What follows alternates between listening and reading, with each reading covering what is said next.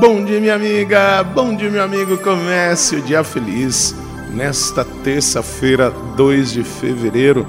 Hoje nós celebramos a festa da apresentação do Senhor, também conhecida como festa de Nossa Senhora das Candeias. 40 dias depois do Natal, apresenta-se Jesus, a consagração de Jesus ao projeto do Pai. E é preciso que nós observemos as dádivas que Deus realiza em nossas vidas. No entanto, estamos tão atordoados e tão atribulados com tantas coisas que muitas vezes nós não percebemos o essencial. O evangelho de hoje está em Lucas, capítulo 2, versículos de 22 a 40. Quando se completaram os dias para a purificação da mãe e do filho, conforme a lei de Moisés, Maria e José levaram Jesus a Jerusalém, a fim de apresentá-lo ao Senhor. Conforme está escrito na lei do Senhor, todo primogênito do sexo masculino deve ser consagrado ao Senhor. Foram também oferecer o sacrifício, um par de rolas ou dois pombinhos, como está ordenado na lei do Senhor. Em Jerusalém havia um homem chamado Simeão, o qual era justo e piedoso, e esperava a consolação do povo de Israel.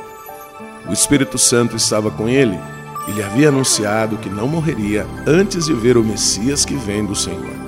Movido pelo Espírito, Simeão veio ao templo. Quando os pais trouxeram o menino Jesus para cumprir o que a lei ordenava, Simeão tomou o menino nos braços e bendisse a Deus.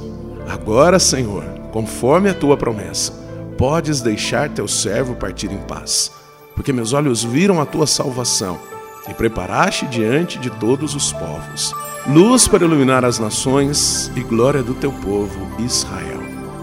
O pai e a mãe de Jesus estavam admirados com o que diziam a respeito dele.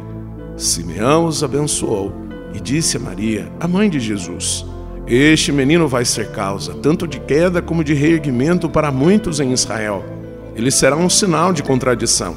Assim serão revelados os pensamentos de muitos corações. Quanto a ti, uma espada te traspassará a alma. Havia também uma profetisa chamada Ana, filha de Fanuel, da tribo de Azer. Era de idade muito avançada.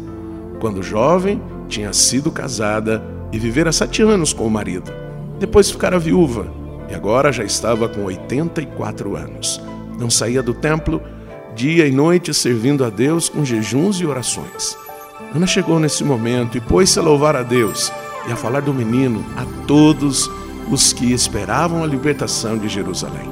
Depois de cumprirem tudo, conforme a lei do Senhor, voltaram à Galiléia, para Nazaré, sua cidade. O menino crescia, tornava-se forte, cheio de sabedoria, e a graça de Deus estava com ele. Minha amiga, meu amigo, é preciso perceber os dons, as bênçãos que Deus nos oferta para que assim percebamos que a nossa vida tem valor. Reze comigo.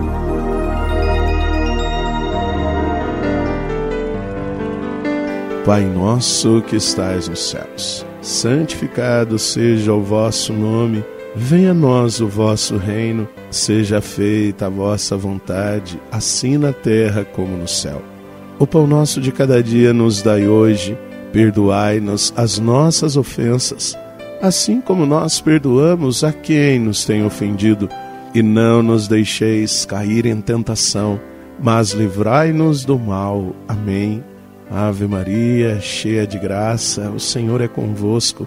Bendita sois vós entre as mulheres, bendito é o fruto do vosso ventre, Jesus.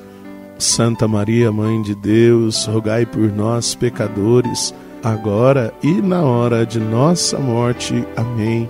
Glória ao Pai, ao Filho e ao Espírito Santo. Como era no princípio, agora e sempre. Amém. Minha amiga, meu amigo, que o Senhor seja sempre luz em nossas vidas, que Ele seja a força para reerguer-nos e assim caminharmos na fé.